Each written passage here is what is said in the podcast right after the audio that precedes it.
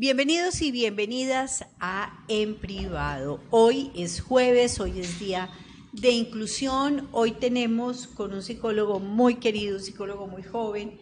Él es psicólogo, comunicador social y con un posgrado en marketing, pero además es emprendedor como muchos de los psicólogos que conocemos. Y con él vamos a hablar de nuevas masculinidades. Recuerden que eh, pueden comunicarse con nosotros a través de Lucía Nader Asociados, en Facebook Live, a través del Corrillo de Mao y también a través de la plataforma de Oye Cali. En nuestras redes sociales, arroba Lucía Nader Asociados y bueno, estamos aquí en este medio para compartir con ustedes qué es esto de las nuevas masculinidades, pero les voy a presentar a Luis Gil, como les decía, es psicólogo, comunicador social y un hombre que hace muchas, muchas cosas. Luis, bienvenido a En Privado. Doctora Luciana Oder, para mí es un placer. mire, mire la voz del locutor. Un placer estar aquí, hay algo de eso, de, experiencia. Eh, muy contento también de la gente que en este momento, entiendo que tú le dices eh, videoyentes, qué, qué asertivo ese término y qué interesante el tema que hoy nos convoca, doctora Nader. Sí, realmente bastante interesante porque fíjese que los registros de cuándo se originan las eh, nuevas masculinidades, digamos, como como eventos prácticos, como situaciones que empiezan a traducirse en hechos reales, empiezan a darse por allá en 1980, mientras que los movimientos, por ejemplo, feministas, pues empiezan a dar duramente a finales del siglo XIX y pues ya mediados del siglo XX, pues se han consolidado enormemente. Pero leí una frase de un estudio que decía que los hombres eh, habían planteado las nuevas masculinidades frente al cambio en las mujeres.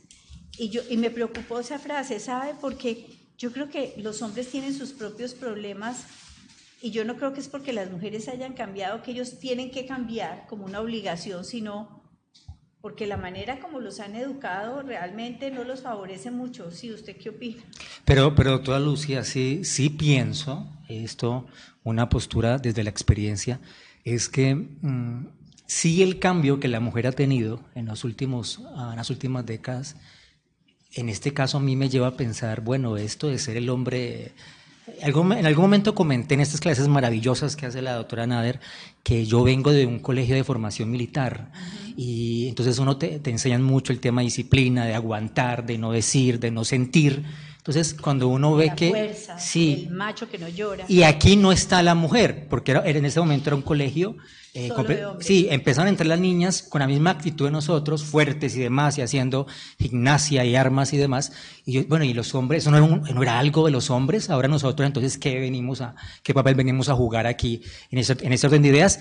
Que pienso también, eh, la gente que nos, nos, sintoniza en este momento, doctora Nader, pienso que es mucho de la disyuntiva que actualmente tienen estas generaciones, porque a través de medios de comunicación, a través de, del YouTube, del, del Spotify, bueno, de todos estos medios, ve una mujer mucho más empoderada, término tan, tan eh, maravilloso que hoy en día se, se utiliza, y el hombre que, ¿dónde jugamos nosotros? ¿Cómo nos vestimos? ¿Cómo actuamos? Eh, ahí entra todo el tema del dilema, pensaría yo. Claro, no, claro que sí, pero lo, lo, a lo que me refería era que ese cambio en el hombre, para, ahora vamos a pensar todos qué es eso que llamamos nuevas masculinidades, ese cambio en el hombre tiene que plantearse desde sus propias problemáticas. Yo le voy a, a poner el ejemplo que usted me acaba de dar del colegio militar. Y entonces eso pasó en el colegio militar, pero también en los colegios, eh, en ciertos colegios netamente masculinos, ¿no es cierto? Los estereotipos están a la orden del día. Entonces, la fuerza, la no expresión de sentimientos, la valentía, la protección, el que todo lo puede, el que decide, el que toma las decisiones, está ahí. ¿Y eso qué costo tiene para los hombres? Es que el costo emocional que eso tiene para los hombres es muy grande. Olvidémonos eh, que supongamos que están subidos en los árboles y las mujeres están abajo meciendo el árbol para que ellos caigan. Sí, claro, claro, porque alguna vez eh, en esta experiencia del semestre anterior de... Es que quiero, explicarle a la gente que apenas sintoniza esto o que no, no, me, no es familiar con mi cara, que venimos de una serie de formaciones en el, en el tópico de la sexualidad con la doctora Luciana Ader, que les recomiendo a los que puedan hacerlo, eh, porque te cuestiona. Entonces, alguna vez reunido con otros colegas también sobre ejercicios que tienen que ver con preguntarnos cómo estamos parados en el tema de la, de la sexualidad, era decir, bueno, en la sociedad eh, ¿ustedes cómo se sienten con respecto a la función de la mujer? ¿O ustedes qué tan importantes son? En fin, entonces entra a pensar un montón de cosas, porque hoy en día cuando hay una oferta para un empleo, eh, uno compite igual hombre y mujer, y hay trabajos que anteriormente, por ejemplo, una facultad de ingeniería anteriormente estaba llena de hombres, y hoy en día uno ve niñas muy, pero muy capaces y completamente, casi que le ganan a la gran mayoría de caballeros. Uno dice, bueno, ¿y cómo así? Este era nuestro espacio tiembla, ¿no? Tiembla la masculinidad porque uno dice, ¿y ahora cómo competimos, ¿no? Con, esto, ¿cómo? Y, a propósito de eso que usted dice, eh, Luis, eh, cuando nosotros entramos a la universidad a finales al principio de los años 70, entrábamos a la universidad, las facultades, por ejemplo, estaban divididas en facultades que eran exclusivamente de hombres y facultades que, digamos, ya admitían ciertas mujeres. Por ejemplo, en ingenierías no había una sola mujer. En medicina había muy pocas mujeres y hoy en día las facultades de medicina se ha invertido el papel. Más o menos entre el 65 y 70% son mujeres. Más mujeres, sí. En educación, por ejemplo, y en psicología, en todo lo que eran las humanidades, había más mujeres, pero también había algunos hombres, ¿no es cierto? Que además se consideraban no femeninos, pero digamos que venían como de estudios filosóficos, eh, que tenían, digamos, unas posturas diferentes en la vida, pero ya veía uno mujeres, una que otra en economía, muchas mujeres en enfermería, muchas mujeres en enfermería, muchas mujeres en trabajo social. Entonces había una gran división de roles. Hoy en día, afortunadamente, eso ya no es así, pero además no compiten por el hecho de ser mujer o ser hombre, sino pues que si los resultados son buenos, si usted es mujer, pues entra, y si usted tiene buenos resultados y, entra, pues no importa si es hombre o mujer. En esa época, pues las mujeres sí teníamos que hacer grandes esfuerzos porque los colegios femeninos la, educación era muy deficiente. Realmente la parte académica no tenía la importancia que hoy tienen los colegios, que es una educación muy muy igual para hombres y mujeres. Allá no importaba si las niñas eran brutas para matemáticas, es que las mujeres son brutas para matemáticas. Claro. Entonces, mm, yo pienso que eh, por ejemplo, todos esos estereotipos que ya los hablamos, digamos, con relación a las mujeres, han creado, digamos, la necesidad de que los hombres se piensen de otra manera.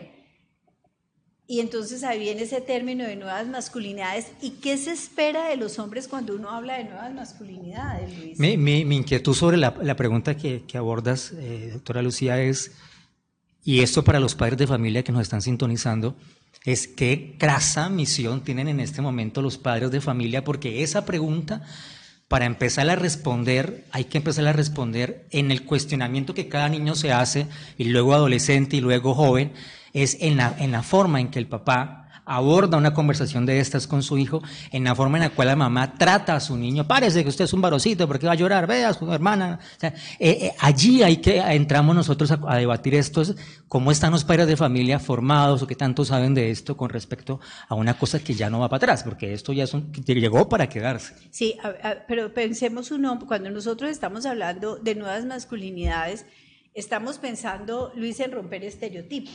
Por ejemplo, cuando usted hablaba de la familia, y eso me parece que es muy importante, si un padre se relaciona con la madre, con su pareja, de la manera, digamos, tradicional, pues el hijo copia el modelo y como dicen muy sabiamente los grandes educadores, recuerden, lo único que educa es el ejemplo. La información ayuda a cambiar actitudes, los trabajos actitudinales ayudan a cambiar conductas pero es el ejemplo el que realmente educa. ¿Sí? Es como cuando usted es congruente entre lo que dice, lo que piensa y lo que hace.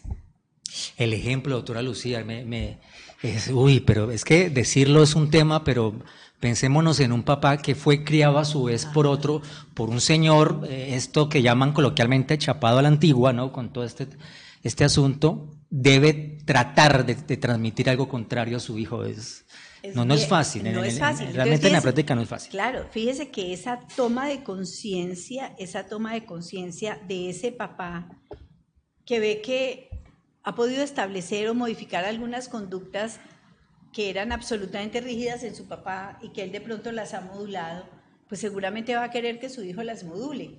Pero estos que son recalcitrantemente machistas, agresivos, violentos, etcétera, etcétera, ese es el modelo que están transmitiendo.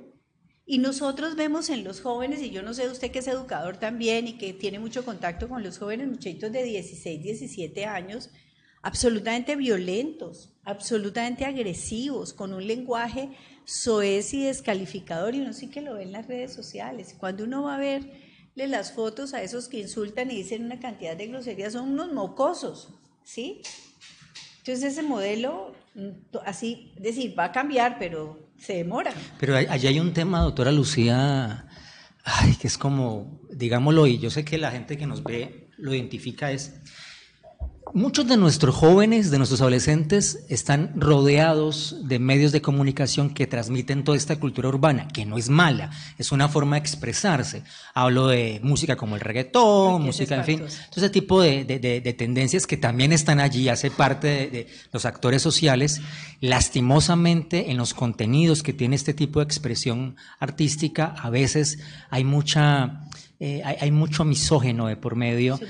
Sí, hay mucho. Entonces el hombre que golpea, ahí sí tendríamos que empezar a debatir porque ahí cuestionaríamos la forma en la cual las masculinidades eh, no pueden avanzar con un tipo de, de, digamos, de cultura de estas. Casi que podríamos decir, Luis, es que esos son discursos de resistencia. Sí, sí, sí, eso es lo que quiero decir. Son discursos de resistencia. es hay una oposición total a salir del patrón. Y fíjese, por ejemplo, en las contradicciones casi que históricas. A mí la historia me encanta. Pero pensemos, por ejemplo, en la era del romanticismo, ¿no es cierto? Que salen esas hermosas poesías, eh, las canciones románticas. Oh, sí. Y entonces el discurso era todo lo opuesto. Era absolutamente almibarado. Entonces tú eres la reina, la princesa, la diosa, la rosa intocable las perlas de tu boca, bueno, yo qué sé, ¿sí o no? Sí, lo es. Sí, pero en la vivencia cotidiana de esos hombres y de mujeres no había algo peor que una relación de dominación-sumisión, ¿o no? Sí, sí, lo es. Sí, porque es el discurso. Recuerda, doctor Lucía, que yo escribo poesía. Sí, claro, claro. Entonces uno usa mucho eso dentro de estas, estas figuras literarias y todo este tema, porque uno está en el proceso de conquistar, ¿no? De, de, de, ser simpático, agradable. Ahorita que en la práctica uno trate a la que llama reina como reina, eh, ahí, hay un proceso, hay una pequeña distancia, ¿no? Que, ¿no? que lastimosamente en ocasiones no, no se cumple así, porque pues uno está en un proceso, uno quiere algo y algunas canciones todavía traen de por medio ese tipo de, expresiones, em, pero en la práctica vemos que es otra cosa. claro. Entonces, eh, mi reflexión iba, a lo mejor todo este reggaetón que abusa del lenguaje que es tan agresivo, pero a lo mejor esos jóvenes en la práctica tienen relaciones más igualitarias con ellas, por lo menos es la esperanza, ¿o no? Sí, además porque también en, estos, en estas expresiones la mujer ocupa, ocupa un espacio, ¿no? Ocupa, ocupa un espacio y yo, yo, yo, eh, yo, la gente que nos ve, que nos escucha, entonces yo pienso, yo mucho tiempo hice cuentería de estas cosas, que algunas mujeres, algunas damas saben de esto, saben de su poder, del poder sexual que transmite la mujer y lo aprovechan. Ah, no, vean, claro, por favor. Vemos al artista en el escenario semidesnuda, bailando, sabe de su de lo que genera en el hombre. Pero además, como dice la expresión popular, y ustedes me van a perdonar lo grosera, digamos, un poco procaz, y es que dicen que jala más un par de tetas que una buena carreta para oh, referirse a ese poder, ¿no es cierto? A eso que se llama ese vulgar encoñamiento, ¿no? Que pueden de tener, exacto, sí, sí, una, una cuestión ahí bien, una alianza bien compleja entre el enamoramiento, el poder, el poder sexual, ¿no es cierto? Ese apego, e, esa sensación de no poder vivir sin la otra persona, ¿no? no poder vivir sin esa otra persona sexualmente hablando. Y entonces ese hombre que siempre, yo, yo no es que sea una defensora acérrima de los hombres, pero pienso que los hombres han sido castigados tradicionalmente a través de la historia. Lo primero es que ellos son los que van a la guerra. Bueno, ahora ya también las mujeres van a la guerra. eso, siempre la guerra. Pero siempre la guerra. Eso me, me parece, decir, uno mira y entonces Carlos Magno, Alejandro Magno, Atila, el uno, el otro, los grandes conquistados. ¿Quiénes han hecho la guerra? Los hombres. ¿Quiénes han sido los grandes mariscales, generales, eh, almirantes, etcétera? Hombres haciendo la guerra. Y eso tiene también un costo, un costo en ellos, un costo en la familia, un costo como personas. Son personas a las que les castraron todo ese cerebro primitivo, todas sus emociones, ¿no es cierto? Donde no le dejaron funcionar el sistema ni límbico, ni reticular, ni ninguno, y no pueden expresarse porque eso va contra esa imagen que ellos han creado. Lo otro es ese peso social en la cultura occidental de que ustedes tienen que ser los proveedores. El macho, pues, que tiene que responder por la familia. Mire, hasta hace muy pocos años el honor de un hombre estaba en poder regalarle un techo a su mujer y a sus hijos. Sí. Ahora, la mayoría es ver cómo le quitan el techo a la mujer y a los sí, hijos. Sí, sí, duro. Sí. Duro, duro el tema. Me, me genera inquietud, dura Lucía, es porque a veces hay como una delgada línea y, o se piensa así entre la nueva masculinidad, que a veces se piensa que tiene que ver con la homosexualidad. O con la pendejada. O con la sí, como, como la bobada, con que se volvió un bobo. Sí, como es la bobada, vístase bien, o actúe bien, o pórtese, pórtese como debe ser. O sea, hay como una delgada línea ahí todavía en la sociedad. sí. ¿Verdad? Es decir, un hombre con una nueva masculinidad, que por eso vamos a definir qué es eso de la nueva masculinidad, pero vamos a ir a una pequeña pausa y ya regresamos. Y le quiero contar que nuestra querida colega María Mercedes Silva, la Mechitas, está eh, dándonos un saludo y un abrazo. Qué buen tema nos dice. Sí, la, la honorable Mechitas. Sí, señor, así es. Francisco, ¿a quién más tenemos? Tenemos a Guillermo Valencia, José Eliezer Cardona, Goyita Díaz, Alexander Rendón González y Pedro Nero Gil. Ah, bueno, para todos ellos un abrazo y aquí a mí fallándome la tecnología como siempre. Pero bueno, estamos hablando de esas nuevas masculinidades, lo que ellos esperan de sí mismos, planteándose unos cambios en su vida. Mire, la mayoría de las personas que yo conozco que están trabajando nuevas masculinidades han luchado por muchas cosas especiales. Una es por quitarse los rótulos, ¿no es cierto? Porque es que el rótulo del hombre es el que manda, el maltratador, el violento, como si esas connotaciones formaran parte de su naturaleza y no forman parte de su naturaleza, son conductas aprendidas que se van desarrollando a lo largo del tiempo y en muchos casos, por ejemplo, la estructura se sociopatiza, es decir, se daña la estructura anímica y estas personas se comportan como verdaderos delincuentes.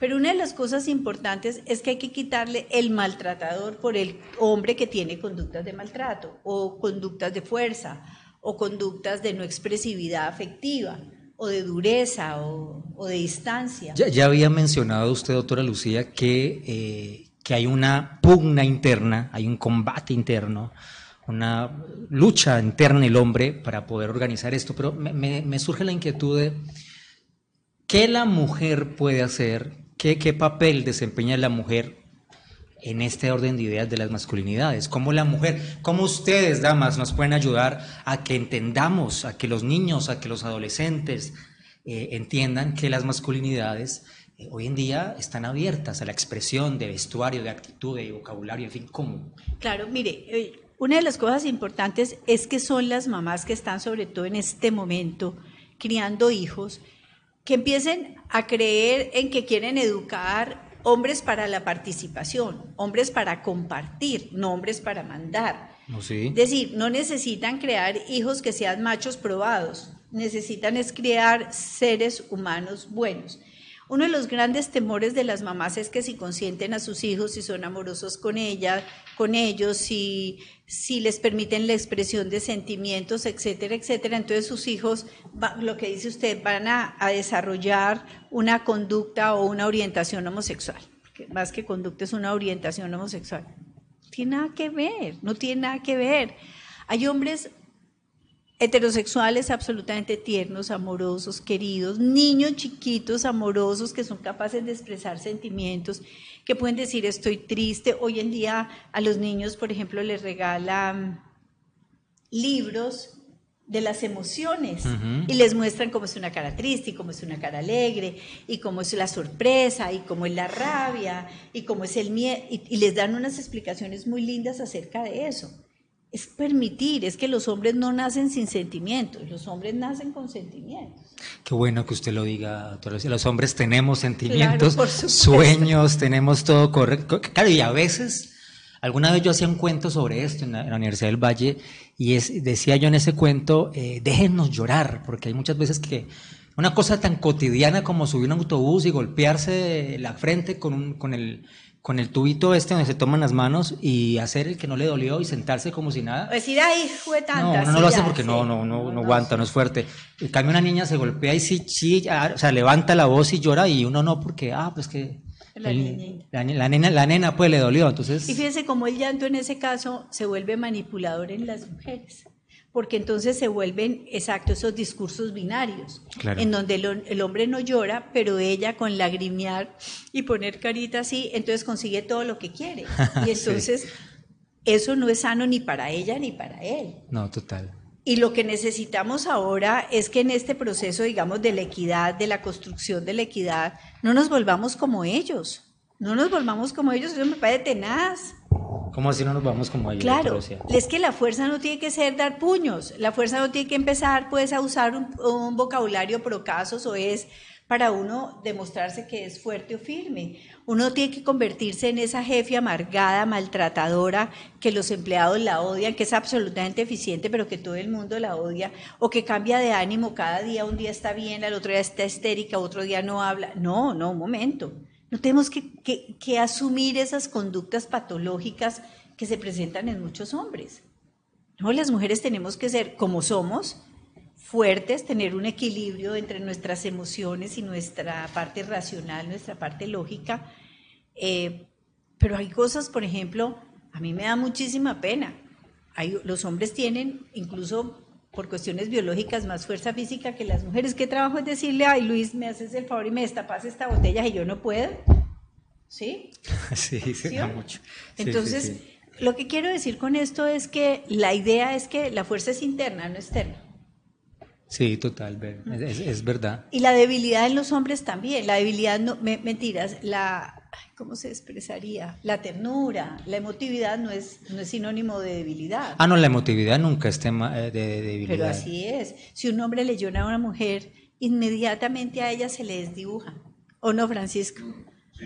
Ahí mismo se le desdibuja. Este tema de, la, de, de las masculinidades también ha sido abordado por la moda. Y a veces uno ve, por ejemplo, en, el, en este evento tan exitoso que hay en Cali, el Expo Show, uno ve en ocasiones en la pasarela gente vistiendo, o, o chicos, los modelos que contratan los hombres, con, con prendas muy eh, rosadas y colores que antes se pensaba que eran un poco más de las niñas, incluso con faldas, ¿no? Y entonces eh, los hombres asistentes, porque he estado en algún momento allí como periodista, dicen, no, yo jamás me pondría eso, ¿no? Eh, como también desde el vestuario hay toda una identidad de Pero mire, por ejemplo, no. nuestros indios guambianos tienen faldas, no tienen pantalones, ellos usan faldas. Mire, los escoceses usan faldas. Fíjese, por ejemplo, los árabes usan batones. Un tema cultural. ¿no? Los curas usan faldas. Abajo del pantalón, ¿no es? Sí, debajo del pantalón, pero algunos, sí, bueno, tienen pantalones, pero, pero usan faldas. Usan es un faldas. batón. Sí, claro. Entonces, todo es, y en unos no se ve mal y en otros sí se ve mal. Sí, por, por el tema que estamos hablando hace un instante, doctor Lucía, por el tema de la formación. Es que el tema de lo- cuando nos sentamos a hablar con los hijos, con nuestros hijos, con nuestros sobrinitos, en fin, la opinión que lanzamos, ellos la tienen presente y cuando uno, uno está rodeado de una familia que tiene la mente un poco más abierta a educar y no a criticar, uno entiende que el niño luego cuando crezca también va a ser más asequible a este tipo de dinámicas sociales. Sí. Eso, eso es lo que suele pasar. Doc, yo traje aquí algo, no sé si... Así, cuéntanos. Yo, yo quiero mencionar algo y es qué le había dicho la doctora Lucía Nader, y ustedes que son muy cineastas también, queridas personas que, que nos ven que hay unas películas que han abordado el tema de las nuevas masculinidades. Por ejemplo, hay una película, no quiero decir que estas películas me las he visto todas, algunas las he visto, por ejemplo, hay una, una película que salió en el 2016 con el título para Colombia como Mujeres del siglo XX, una película muy interesante. eh, donde a través de la dinámica de la, de la protagonista, eh, que se topaba con otros dos chicos, se empezó a debatir en el, en el transcurso de la película todo el tema de las masculinidades.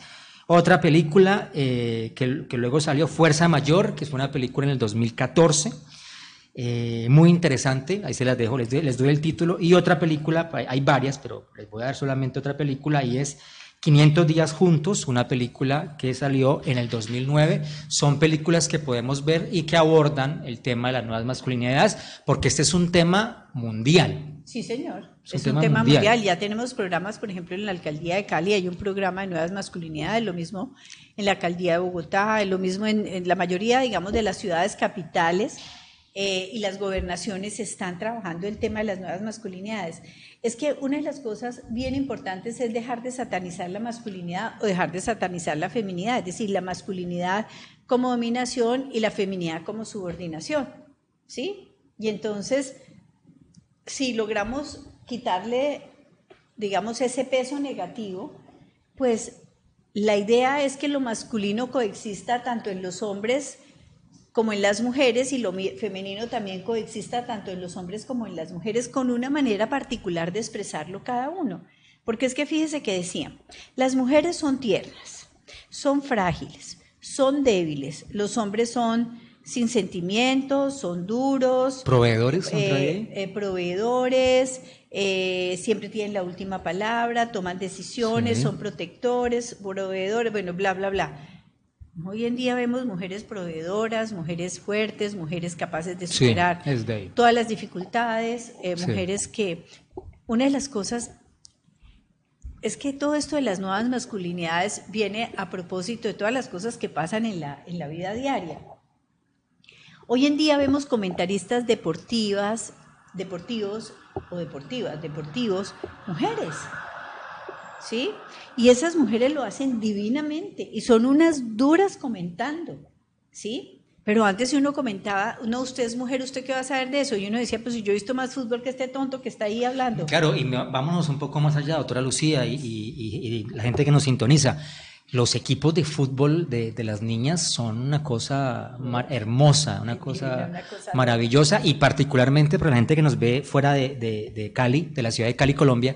En Cali tenemos un equipo, el América de Cali, eh, femenino, que viene del año anterior ganar el campeonato nacional y fue la que le generó impulso, fue como un reto, lo, lo, lo comentan a nivel de, de anécdota deportiva, fue el reto que generaron a niñas, a los chicos, a la sele- al, al equipo masculino, de que si ellas eran campeonas, también ellos podían ser campeones. campeones. Entonces, siempre hubo una relación, o hay una relación muy igual, ¿no? No son aquí las niñas menos, no, somos iguales y una y uno estimula al otro. Y a propósito de eso, yo le quiero contar que cuando el equipo bogotano, Santa Fe, estaba en, las- en la mala, las niñas, por ejemplo, del equipo femenino de Santa Fe estaban muy bien.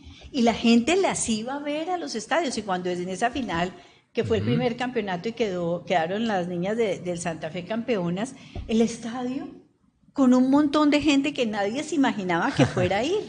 Entonces, fíjense cómo eh, esos, los estereotipos, cómo los rompemos, cambiando las conductas y cambiando las actitudes. Mm, criticaban mucho los equipos femeninos y un director técnico cuando esta niña hizo la denuncia acerca de que las trataban mal o que eran víctimas de acoso o cosas Sí, de esas, llegó y dijo, claro. eh, voy a suspender el campeonato femenino porque eso es solamente un nido de lesbianas, eso no es cierto. Duro, sí, me acuerdo de ese Sí, episodio. duro. perdóneme, pero cosas como esas, entonces, cuando satanizamos un, lo que sea, ¿no es cierto? Un tipo de orientación, un tipo de expresión, un tipo de conducta, nos estamos saliendo de ese marco cultural que cada uno de nosotros está reforzando. Y en la música también. También. Yo, yo recuerdo, doctora Lucía Nader y la gente que nos sintoniza, que a mí cuando, cuando yo estaba muy pequeño, tenía 14, 12 años, me impactó mucho alguna vez en una banda de rock ver una niña tocando la batería, me parece eso tan- la niña tocando la batería, algo que yo siempre había visto en bandas de rock de con los chicos, era el que toca, porque era algo que da a entender fuerza, entender como rudeza, ver una niña tocando la batería me pareció tan hipnotizante, yo, wow, esto es posible. Porque siempre se pensaba que los, que los instrumentos de percusión Sí. solamente se podían dar con la fuerza de la mano de un hombre. Ah, mira qué bien, qué Y interesante. aquí en Cali hay una orquesta de mujeres Sí. y tocan esa batería y esos bongos y esos tambores, pero espectacular. Sí. Y ellas mismas comentan que cuando iban a formar su orquesta, es que en este momento se me fue el nombre, les pido perdón. Canela, ¿cuál sería? ¿No? Bueno, sí, creo que era Canela. Canela. Ella, una de ellas comentaba que cuando fueron a formarla, la, la orquesta, entonces mm, decían, no, pero pues tiene que conseguirse un hombre para la percusión porque ustedes no van a ser capaces, para eso se necesita fuerza, pues lo hacen divinamente. Mm. Entonces, vuelvo y les digo, ser masculino eh, o ser femenino no significa que lo uno o lo otro sea malo. Lo importante es que pudieran coexistir en esos dos géneros, lo masculino y lo femenino. Mostrar signos de debilidad es una maravilla, ¿o no? Sí, sí, es, es, es interesante. Pedir ayuda también es una maravilla. Pedir consejo o pedir ayuda o que alguien se solidarice con uno también es una maravilla. Sí, porque, eh, porque básicamente somos seres sociales y el pedir ayuda nos ayuda a eso, a, a juntar más esos lazos sociales, ¿no? Hace parte de, de nosotros. Y porque definitivamente en la medida en que los hombres y las mujeres nos acerquemos, porque en este momento, ¿qué es lo que nosotros estamos viendo? Una gran distancia entre los hombres y las mujeres. Fíjense que se rompen las convivencias. Eh, casi que no nos soportamos por tiempos largos los unos y los otros. El discurso hacia ellas es muy negativo, el discurso hacia ellos es muy negativo. Y yo creo que muchos de estos hombres, por lo menos algunos que he conocido, han salido de experiencias amorosas muy negativas y se han planteado que gran parte de la responsabilidad de esa ruptura eran sus actitudes machistas. Y muchos de ellos han empezado a trabajar fuertemente sobre esas nuevas masculinidades, involucrando a otros hombres en ese proceso porque en la mayoría de los casos así las mujeres sean manipuladoras o histéricas o molestonas o lo que sea, o cantaletosas, como las quieran llamar, también son entregadas, solidarias, dan lo mejor de sí mismo, por unas grandes cuotas de sacrificio, etcétera, hasta que se les rompe la pita. ¿O no? Sí, doctora Lucía, sin embargo, inquietud, inquietud es, ¿qué tan conquistador puede ser un hombre que esté en esta en, esta reflexión y en este comportamiento de nuevas masculinidades, porque es que a uno siempre le han enseñado que el hombre tiene que ser seductor, fuerte, mostrarse rudo, protector. O sea, ¿qué tan, qué tan interesante puede ser un hombre que sea un poco más delicado, que sea un poco más expresivo para, para, para la mayoría de mujeres? Eso no entra como ahí a...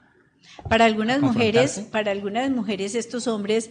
Mm, generosos, amorosos, entregados, no son atractivos. Siempre, siempre no. En muchas ocasiones, aún hoy en día conservamos el enamoramiento por el villano. Ah, ahí está. Ah, eso es lo que yo me cuestionaba. claro, El enamoramiento por el villano. Es decir, el villano es un reto. Cuando yo digo el villano, pues ustedes me entienden que es, una, exageración, ¿no es cierto? Pero digamos, el chico malo. El chico malo. El chico malo. Entonces es, si yo conquisto el que, el que le gusta a todas, el que eh, es en apariencia muy fuerte, el, con el que tengo, el, el, que me implica competencia, como que eso produce una, unas sensaciones muy especiales. Ese bueno, querido, decente, etcétera. A la mayoría de las mujeres, estoy hablando en términos generales, a la mayoría de las mujeres no les gusta, les parecen bobos, es que el amor no hemos entendido, es que como hemos sido educados en la enfermedad y de eso vamos a hablar ahora, el amor es amable. El amor es amable y cuando usted deja pasar ese hombre maravilloso, otra se lo pesca y usted se va a arrepentir toda la vida. bueno, vamos a ir a una pausa comercial y ya regresamos. Bueno, y a esta hora saludamos a nuestros videoyentes que se están conectando en este momento con nosotros. Eh, sí, doctora, saludamos a Diego Fernando Arboleda, Alberto Reina, Osvaldo Franco, saludamos también a Claudia Maya, a María Mechas y a Jennifer Marín. Bueno, a todos ellos un abrazo y muchísimas gracias por estar comunicados con nosotros y aquellos que nos están viendo y no están aquí haciendo presencia con sus nombres? Todos seguramente, doctora Lucía, conocedores de la experiencia suya y admiradores suyas, porque por eso es que están aquí. Ahora, ¿qué píldora, qué tips nos va a dar la doctora para, para conocer esto, ¿no? Para saber más de esto, eso ya lo sé. Bueno, pero, pero sigamos en ese tema de, de en ocasiones... ¿Qué tanto aceptan hoy en día las mujeres a estos hombres que se están planteando como hombres con una nueva masculinidad? ¿Mm? Porque muchos de esos han sido rechazados por una exagerada masculinidad y han decidido, digamos, cambiar y modificar sus actitudes y sus conductas, pero otros han sido educados, como usted muy bien lo señalaba, en hogares donde los papás y las mamás han sido facilitadoras de la ternura, de las emociones, etcétera. Entonces son hombres, por ejemplo, que sus papás les han enseñado, usted no puede tocar a una mujer, mejor dicho, negativamente, usted no puede ser agresivo, usted no la puede ofender, mejor, y, y son hombres que tienen introspectado eh, el respeto por las mujeres y la tiene que respetar por sus cualidades, por, por, lo que es ella como persona, etcétera. Pero a veces, en ocasiones, en estas sociedades donde repetimos la pelea es tan opuesta, ¿no? Esos hombres la pasan duro. Sí, la pasan mal porque la mujer está queriendo un poco más de, de, aventura, un poco más de riesgo. Digamos que sobre el riesgo se genera excitación y por ende eh, la conexión con, alguna, con una persona, con este hombre y con ciertos caballeros no, no se da. Alguna vez me decía un, un estudiante, doctora Lucía, y ¿cómo es que le dice usted a los, a los, nos sintonizan? A nuestros videoyentes. Videoyentes, videoyentes que nos sintonizan, decía eh, que ha tenido un cuestionamiento porque la novia le había dicho cuando estaban en intimidad, pégame, pégame. ¿Cómo así que te pegue? Pégame para... ¿Cómo así que te pegue? Y a mí me enseñaron, no, pégame. Entonces, ¿cómo así? que O sea, entró ahí en un, en un conflicto porque él había enseñado que no tocara a una mujer, en fin, todo este tema. Claro. Ah, pues es tan aburridor que no... Lo que no pudo Duro. fue sacar ese pedacito sádico. Mm, no, duro. Claro, entonces fíjese, por ejemplo, eso. Muchas veces las fantasías de, y hay estudios bien interesantes acerca de los contenidos de las fantasías de las mujeres, y aunque en la mayoría reportan que son fantasías de contenido romántico, muchas tienen fantasías de sometimiento. ¿No es cierto? Doctora, la mayoría. Muchas, muchas. Y dicen los Sí. estudios de sometimiento, de estar amarradas o de estar en actitudes un tanto serviles o cosas así. Pero volvemos otra vez a lo mismo. También ellas fantasean con el macho dominado, ¿no? Sí, y sería interesante que sobre ese tema los videoyentes Es decir, ¿no? las nos dominatrices. opinaran, nos opinaran, sí, Sí, sobre qué experiencia han tenido sobre ese tema, eh, porque las nuevas masculinidades se, se- se enfrentan a eso, no soy el hombre rudo y lo demás, voy a ser un hombre más expresivo de mis sentimientos, de mis Luis, emociones. usted sabe que nuestros oyentes a veces no se comunican con nosotros y no nos hacen comentarios porque les da pena. Les da pena. Yo creo. Alguien me decía, no, mire, es que a mí sí me hubiera encantado preguntar esto o aquello, pero no me atreví porque me daba como pena y además como se identifican con su... No, digan un amigo o una amiga o me contaron, porque igual esto, para todos los videoyentes, esto es una sala de conversación. La doctora Lucía, con su experiencia, o sea, nos, nos- nos ilumina. Ay, tan lindo.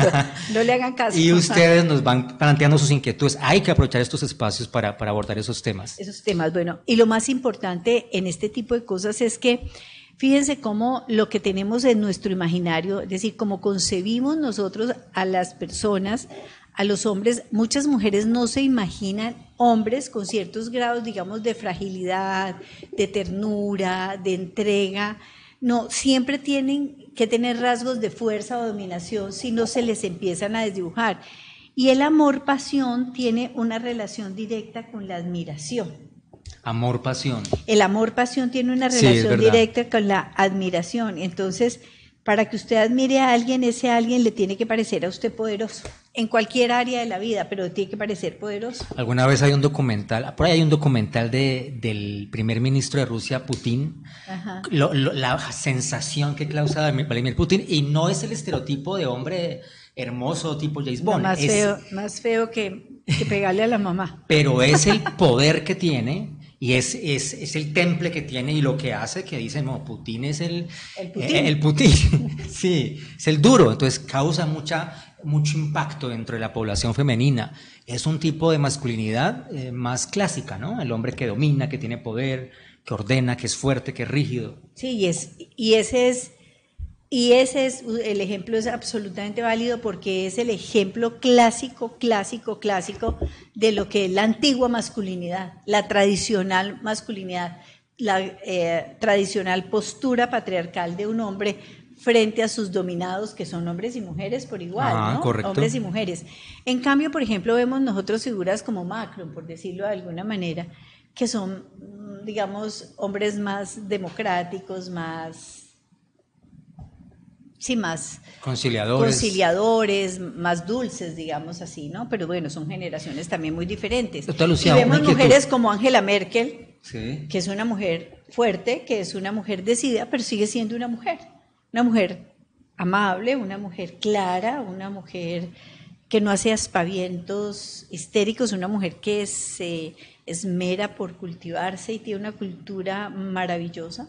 Entonces, Lucía, sobre eso tengo la, la pregunta de si estamos hablando de nuevas masculinidades y también dentro de esto la, percepción que la mujer tiene, ¿qué tan cierto es que la mujer en ciertos momentos del mes, también por su tema hormonal, hay una época del mes como que le genera más, más interés el hombre que es fuerte, que es rudo, que es protector, y otra época del mes, otros días del mes, lo contrario, el hombre más, más tierno, más, ¿eso qué tanto veracidad tiene? Pues mire, si nosotros miramos la escala filogenética, sabemos que, bueno, los humanos somos animales supuestamente civilizados, ¿no? Supuestamente civilizados, sí. Entonces, en la escala filogenética, las hembras escogen los machos más fuertes, más atractivos, los de mejor pelaje, los de mejor apariencia. Eso sucede en el reino animal. Digamos que porque quieren que su especie, la que se va a reproducir, también salga muy bien. Incluso en, ciertas comunidades de pájaros, como los pájaros mosca, eh, la hembra, la primera hembra del pájaro, es la que tiene el mejor nido. Y el pájaro le construye un nido muy bonito y le lleva unos alimentos muy especiales, etcétera. Pero es un pájaro infiel. y entonces a la siguiente ya no le hace el, nido tan bueno como el, mosca, los pájaros. Entonces no le hace el nido en un libro maravilloso que dice ¿Por qué el sexo es tan placentero? de Jared Diamond y es maravilloso el libro. Entonces es un etólogo y, hace una descripción de los y entonces es muy probable que en las hembras eh, en las hembras humanas las mujeres también escojan digamos machos más poderosos en su época de apareamiento. Eso podría digamos explicarse filogenéticamente. Yo no lo sé, no, no, conozco estudios acerca de eso. Lo sé en los animales, pero no sé cómo funciona. Yo creo que en las mujeres puede funcionar distinto porque la cultura ha modulado y ha modificado muchas de las, de las expresiones primarias. Pero definitivamente la mayoría de los de las personas, tanto hombres como mujeres, pues eligen personas que sean muy atractivas y deseables para ellos. Fíjense que por lo general la gente no se asocia con personas que le convengan pero que no sean atractivas. Eso es una minoría. ¿Como, como que les convenga? Claro, porque es que, por ejemplo, muchas mujeres sí, claro. pueden sentirse atraídas por una persona que no le ofrezca condiciones de seguridad. Hay otras que sí por conveniencia se meten con el de seguridad, con el que les ofrece la seguridad y no les ofrece el atractivo. ¿Sí? Pero por lo general esas relaciones terminan en profundos fracasos. Pero hay otras que en la mayoría de los casos lo que prime es el atractivo y después lo conveniente. Pero en los dos de fondo hay un tema de protección. Estamos buscando, piensa por el tema de especie, que, que sea saludable y demás, o por el tema más social, más económico, hay un tema de protección. Entonces, claro. vamos al rol del hombre clásico que protege. Claro, y fíjese, por ejemplo, eh, pero en, las especies de animales pasan cosas muy especiales, que también pasan en algunas em, especies humanas, en algunas comunidades humanas. Por ejemplo, eh, la leona tiene sus leoncitos, pare sus leoncitos, y ella es la que sale a buscar el alimento. El león se queda ahí echado cuidando la manada. ¿Sí? Sí, sí, algo he visto eso. Entonces, a veces pasan en, en algunas comunidades guajiras en donde las mujeres tienen su parto, no sé qué, se lavan, se limpian, no sé qué, salen a trabajar y el, y el, y el marido se queda en la hamaca y ella envuelve el muchachito y se lo deja para que él lo cuide. El que entra en dieta, como se dice, es eh, el marido y no ella. Entonces, digamos que la diversidad humana es... Me, ha dado usted pie, doctora Lucía, para decirle a los videoyentes, porque seguramente alguno de los videoyentes que está ahora o que va a estar viendo esto, se siente mal, señor caballero, porque está en la casa cuidando a los niños, no tiene trabajo y su esposa o su novia, en fin, su compañera, sí está afuera trabajando en una oficina donde sea. Tranquilo, relájese. Son los beneficios de las nuevas masculinidades, porque si está hablando de este tema, hoy en día únicamente, o sea, el proveedor no es el hombre. También la mujer puede proveer siempre y cuando el hombre tome el rol de apoyar en la casa, con labores de la casa, y eso no, lo hace menos hombre. Sí, pero le quiero contar eh, que no está funcionando. No está funcionando. En muchos casos no está funcionando. ¿Por qué? Porque volvemos otra vez a cómo no nos hemos podido todavía deshacer de esos patrones viejos. Entonces ya a las mujeres les encanta que los hombres participen, que hagan comidas, que ayuden en las labores domésticas, en la educación de los hijos, pero cuando ellas son las que tienen que empezar a sacar el dinero para sostener toda la casa y ellos son los que hacen de amo de casas, se les empieza a dibujar la imagen de ese hombre, ¿no es cierto? Y empiezan a sentirse violentadas porque sienten que que es un inútil de pronto. sí, es un bueno para este es un conchudo, este es un bueno para nada. Pero fíjense cómo es importante pensar que esa era la percepción o que es la percepción de muchos hombres cuando las mujeres se quedan en la casa. Porque muchos piensan, sí, es verdad. muchos no piensan, nada. ay, no, ¿qué hace tu mujer? Nada. Eh, vivir del mantra, el mantra trabaja y yo gasto. Sí, el mantra yoga, sí, el, mantra, trabaja y yo gasto. Entonces, eh, esos, esas divisiones de roles tan dispares han ocasionado muchos conflictos. Y el invertir el rol no ha solucionado el problema, porque yo creo que desafortunadamente eso que llamamos lo doméstico termina siendo lesionador para el que lo aborda de una manera total. Porque es que no hay nada que más atrofie el cerebro que la rutina, que la monotonía. El lave platos, tienda camas, barra, trapez. es lo mismo. Y es lo mismo, y cuando usted menos espera, el día se le fue. El día, luego el mes y los años. y se sigue quedando allí. Y entonces sí, claro. empiezan estas enfermedades propias de, estas actividades rutinarias que no solamente se presentan en las amas de casa, sino ya usted lo sabe como psicólogo, en, esos trabajos en donde hay que hacer actividades repetitivas. Sí, claro, muy, muy operativos, muy de hacer lo mismo, lo mismo. Vamos a ir a una pequeña pausa, vamos a saludar a nuestros videoyentes, Francisco, darles un saludito muy especial. Sí, doctora, saludamos a Osvaldo Franco, a Goyita Díaz, a Maritza Ramírez y a Pedro Olguín. Y a Mario Espina, que también está aquí con nosotros acompañándonos. A todos ellos un abrazo muy especial. Como les decíamos, a una pequeña pausa y ya regresamos con algunas conclusiones, que ojalá las pudiéramos sacar entre todos, que ustedes nos comentaran qué conclusiones sacaron ustedes allá, en sus casas o en sus sitios de oficina, pero bueno, lo más importante es que a muchos y a muchas nos ha quedado sonando esto que hemos planteado en esta tarde. Bueno, lo importante en este proceso de cambio que estamos viviendo, tanto hombres como mujeres, eh, fíjense que hay un elemento que yo creo que necesitamos neutralizar tanto en unos como en otras, y es el tema de la violencia y de la agresividad que empiezan a producir no conductas de aceptación, sino conductas de profundo rechazo. Así como a los hombres, cuando son violentos, cuando tienen conductas violentas, se los censura, se los tacha y se los manda para la cárcel, pues en muchísimos casos, a veces actitudes de las mujeres, cuando cogen, por ejemplo, y están en una manifestación y cogen con un tacón a dañar un carro ajeno. sí, sí, es que verdad. Tal vez usted lo ha visto en algunos videos. Entonces, en lugar de producir, digamos, una adhesión a ese tipo de movimientos, empieza a producir rechazo. Y no solamente empieza a producir rechazo en los hombres, sino que empieza a producir rechazo en las mismas mujeres. Cuando usted utiliza, si usted no es religioso, pues no le importa, pero hay gente que es religiosa, pero que también puede tener mentalidades muy abiertas o, estar muy de acuerdo con que las mujeres ocupen lugares de privilegio, lugares de equidad en el mundo y se sienten, por ejemplo, golpeados enormemente cuando utilizan, digamos, elementos religiosos para ofender. Es cierto, la religión ha sido causante de muchos, las religiones, no una religión, las religiones han sido causantes de muchos males de la humanidad, entre ellos las guerras, los sometimientos.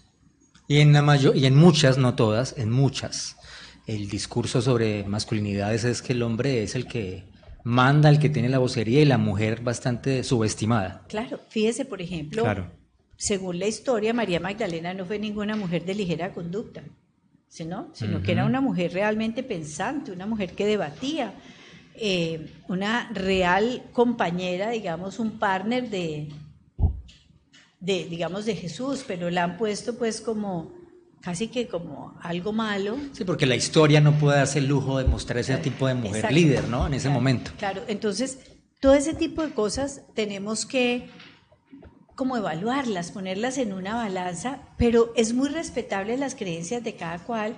¿Y para qué vamos a violentar esas creencias? Y cuando violentamos esas creencias, entonces vamos en contra de nosotros mismos.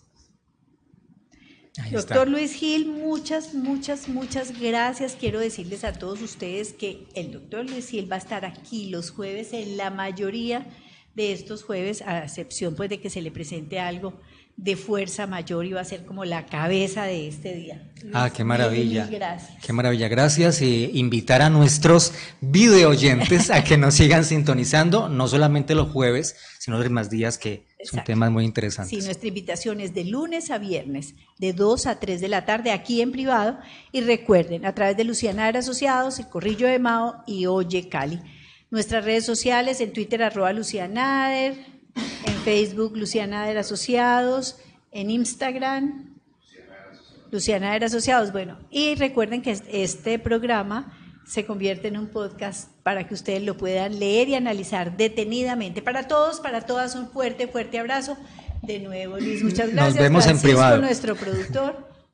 Muchísimas gracias, saludos y un abrazo muy especial. Chao, Hasta chao. luego.